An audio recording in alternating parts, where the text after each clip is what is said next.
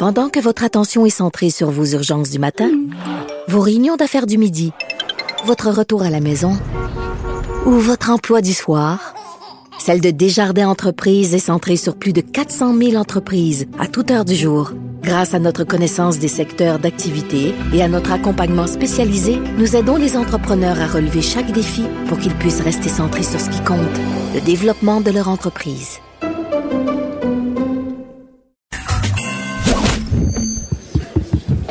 Déclarez-vous solennellement de dire la vérité, toute la vérité et juste la vérité. Avocat à la barre. Avec François-David Bernier. Êtes-vous capable de me dire les tops et les flops médiatiques euh, de 2020? Euh, beaucoup, euh, il s'est passé beaucoup dans les médias, bon, que ce soit des, euh, des, des, des, des, procès médiatisés ou tout ce qui s'est passé avec les mesures sanitaires, euh, beaucoup de sujets. Il y a Caroline Roy qui est vice-présidente de Mesures Médias, qui est une firme québécoise qui détermine des gains et des euh, déficits de réputation dans les médias. Euh, alors que se termine l'année là qui est pour eux euh, oubliable. Euh, il y, a, y a mesure média le récidive avec les tops et les flops. on va essayer de déterminer ça avec elle. Quels sont On va, je pense qu'on va commencer avec les flops. Bonjour Caroline Roy. Bonjour François David. Ça va bien? Ça va bien vous-même?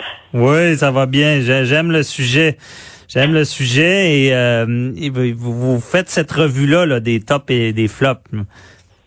Exactement. Nous, à chaque semaine, on détermine un bon coup ou un mauvais coup médiatique. C'est publié à chaque semaine dans le Grenier Magazine, un, magazine mhm. spécialisé dans le monde des communications. Et puis donc, en, cette fin d'année, on recense le meilleur des bons coups et des moins bons coups médiatiques. OK, je comprends. Est-ce que euh, on, fait le tour? On commence, à, je, comprends bien, on, commence avec les flops de 2020. Là. Exactement. Commençons avec les flops et on terminera avec le meilleur. ben, au premier rang, on, a mis We Charity. Euh, vous savez, cette organisation là, euh, charitable, deux jeunes hommes euh, qui voulaient changer le monde, améliorer notamment l'éducation à travers le monde, mais mm-hmm. leur défaut, c'est qu'ils sont en quelque sorte devenus trop amis avec le premier ministre Trudeau, sa mère, l'épouse de M. Trudeau, la famille de l'ex-ministre des Finances Bill Morneau. Bref, tout ça sentait le conflit d'intérêts à plein nez. Et c'est un organisme là, qui, a, qui, a, cru vraiment très vite, là, euh, ainsi que l'ego des deux frères, mais ils ont quitté le Canada sur fond de scandale en, cette année, en 2020. Ben, c'est ça. de transparence et euh, par, par euh, conflit d'intérêts avec le premier ministre Trudeau tout était beau pour eux, c'était une bonne, une bonne cause, mais ça je peux le comprendre, mais ils ont pas vu, c'est ça, en politique, euh, ça fonctionne pas comme ailleurs, le chumé chumé, ça marche pas. Effectivement, c'est un sujet que on, oublie vite, qui, avait fait beaucoup parler. Euh, Monsieur Trudeau a quand même survécu à, ce scandale. Effectivement, c'était totalement un flop prochain? Ministre des Finances, lui, Bill Morneau. ah, c'est vrai. c'est vrai, et lui a pas survécu. Oh. Ouch. Exact. Ensuite, euh, le, prochain, là, c'est lui, lui a fait parler pas mal. Allez-y. Euh, ça, vos auditeurs vont s'en rappeler très bien. Safia Nolin et Marie-Pierre Morin, mhm. en plein cœur de l'été, donc une vague de dénonciation contre des comportements inappropriés euh, ça a déferlé sur Instagram notamment. Là. Puis il y a plusieurs artistes qui ont été visés. Bernard Adamus, Kevin Parent, Yann Perrault, Julien Lacroix, puis j'en passe. Mhm. Mais la véritable onde de choc, c'est vraiment venu de Safia Nolin quand elle a accusé Marie-Pierre Morin, animatrice vedette, de s'être livrée à du harcèlement sexuel à son endroit. Donc, du coup, le Marie-Pierre Morin a tout perdu. Là. Les, contrats avec les chaînes télé, euh, contrats avec Buick, Bon Look, euh, euh, lingerie blush, là, puis elle s'est excusée en quelque sorte, Marie-Pierre Morin, mais elle a quand même tout perdu ses contrats. Et Safia Nolin, elle, elle a été, elle, a eu une, il y a eu une espèce de ressac là-dedans. Safia Nolin, elle a été harcelée à son tour, elle a quitté Instagram.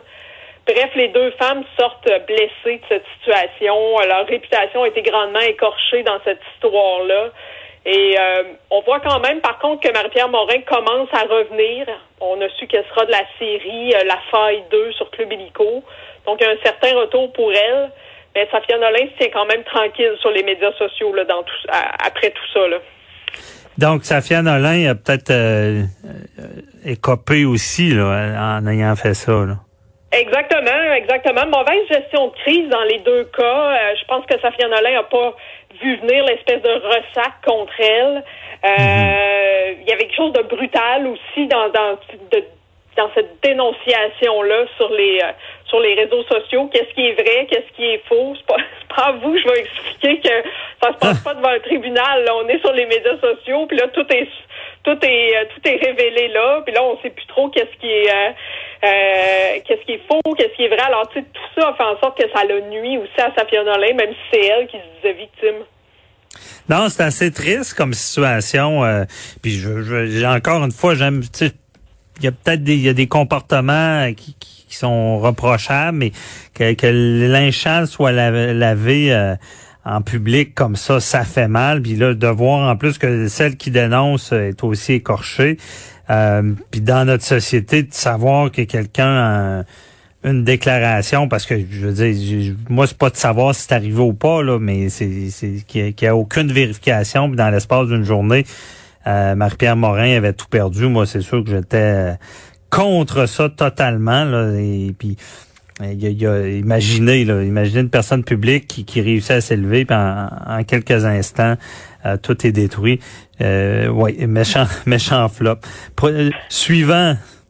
Musée des Beaux-Arts de Montréal. Euh, le Musée des Beaux-Arts, c'est pas les toiles qui ont été abîmées cette année, c'est plutôt leur réputation qui était pourtant ah, enviable. Mais deux clans se sont affrontés pendant plusieurs semaines, une bien trop longue période. Il y avait le clan de la directrice remerciée Nathalie Bondil versus le clan du président du CA, Michel Lachenelière. Et là, qui disait vrai? Là, on s'accusait par médias. Euh, chacun avait ses défenseurs.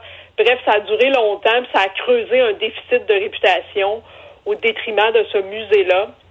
Mhm. Euh, il y a, eu un, vent de changement là, cet automne avec l'arrivée d'un nouveau directeur, Stéphane Aquin mais n'en demeure pas moins qu'en 2021, le Musée des beaux-arts de Montréal devra continuer de regagner la confiance de ses nombreux publics et l'écoute des sensibilités de ces publics-là seront euh, sera très importante dans la relance du, euh, du musée.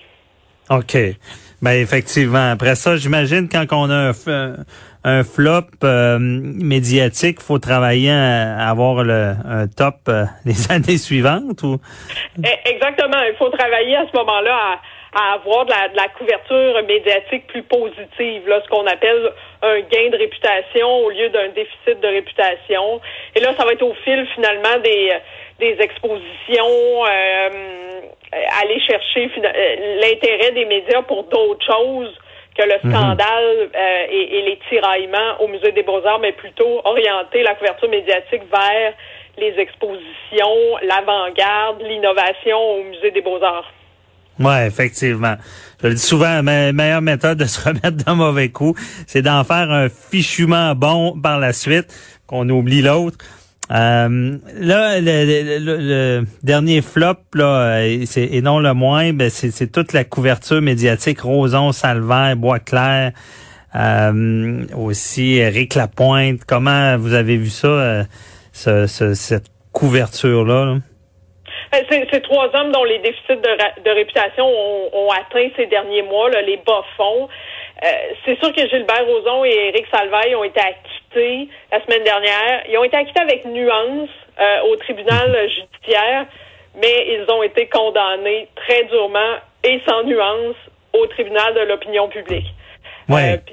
c'est la même chose pour André Boisclair, là, même si son procès puis tout toutes les, procédures ne sont pas terminées. Ben lui, il, est pas acquitté, il est, en, ce qu'on ne sait pas. Mais parlons de Roson euh, Salvaille. Euh, pour vous, là, avec euh, les spécialistes des médias, est-ce que, ben, j'en ai parlé, est-ce que c'est fini? parce que là, il, théoriquement, ils sont acquittés. Là. C'est, oui.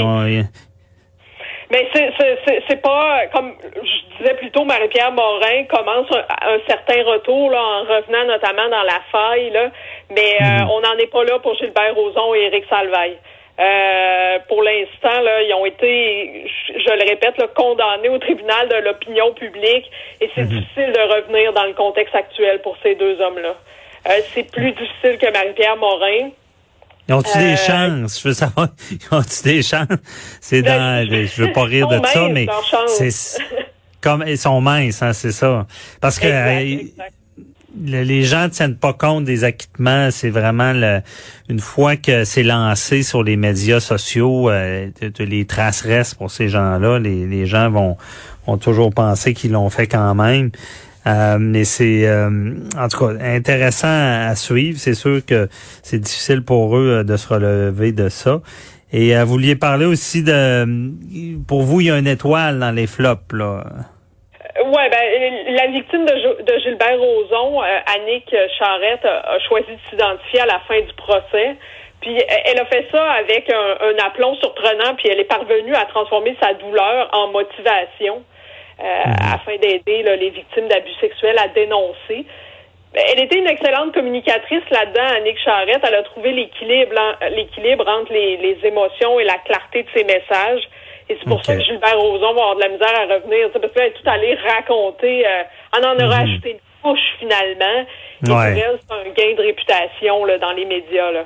OK, de s'être dévoilé.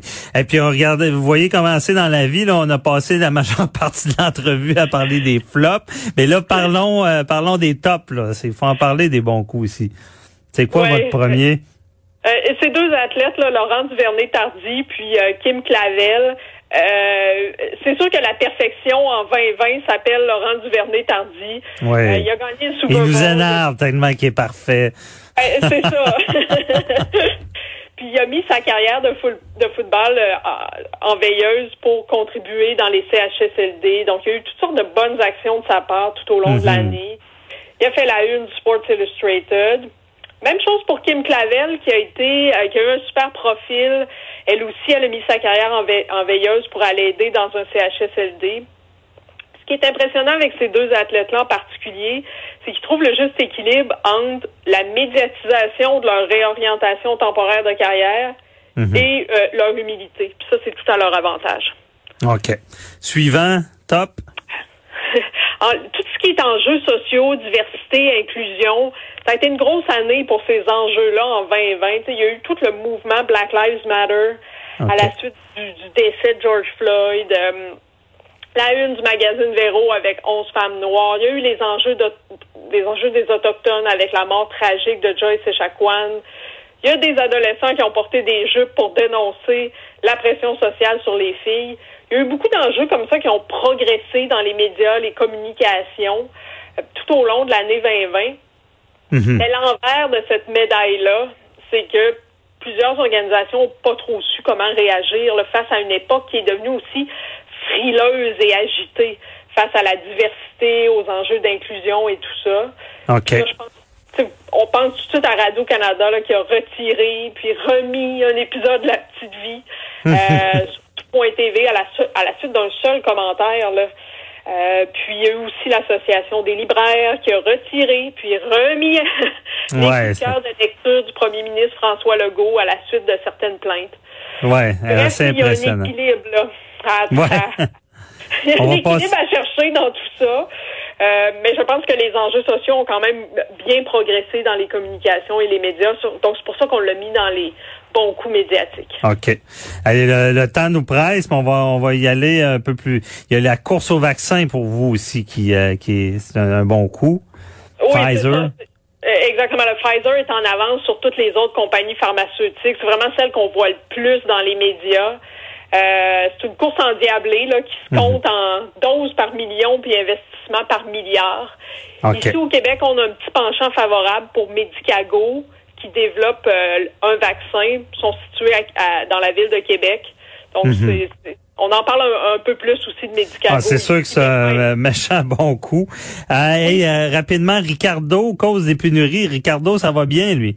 Le monde oui, cuisine. Oui, en pleine crise du coronavirus, il s'est réinventé sur Facebook. ces vidéos ont été tellement populaires, là, des, millions de vues, là, euh, qu'il y a eu des pénuries de, de, farine et de levure parce que tout le monde s'est garoché sur la farine et le levure pour faire le pain de Ricardo. Wow. Euh, c'est quelque chose. Hey, on, on, le temps de presse encore, mais parlons du dernier qui, qui est François Legault et Docteur Arruda. Ça, euh, à quelque part, ils ont réussi malgré cette gestion un peu difficile. Exact. C'est ni un top ni un flop. C'est sûr qu'il n'y a pas toujours eu des messages clairs. Euh, ça a été flou par moment, mais la situation évoluait à un rythme fou. Alors c'était difficile pour le, trio de, communication, le, trio de la santé. C'était difficile de, de, toujours être de toujours être clair. Ben moi, honnêtement, je leur donne un top parce que je voudrais pas être dans leur culotte. Puis les gens, mettez-vous à leur place gérer c'est inconnu. Quelqu'un ils disent on construit l'avion en plein vol, c'est peut-être faible comme expression. Donc il faut se rappeler de ça. Je trouve qu'ils s'en sortent bien. Euh, donc euh, pour ma part, je leur donne un top. Euh, malgré que, regardez, ils peuvent pas être, parfaits, c'est certain. C'est sûr. Puis il faut se rappeler qu'ils ont, que, ce trio-là a toujours fait preuve de compassion, d'humanisme, de sensibilité mhm. dans leur communication je pense que le, le, le, docteur Arruda, le style qu'il avait convenait quand même mieux qu'une approche plus froide. De Theresa Tam, son homologue du côté fédéral. C'est vrai. De, de, de... Oui. Entièrement d'accord. Il, comme on dit en bon québécois, il fitait bien avec les Québécois parce que euh, le côté humain, on aime ça. On n'aurait pas aimé un, scientifique froid qui qui nous donne pas d'informations. Donc, euh, merci beaucoup, euh, Caroline Roy, de, de, de nous avoir éclairé dans ce dossier-là. Très intéressant. on va suivre ça, les tops et les flops. Bonne journée. Merci à vous aussi. Bye bye. Restez là, on réécoute une entrevue juridique, l'annonce qu'on entend marcher sur les œufs, l'accès à la justice, très important. Tout de suite, après la pause, restez là.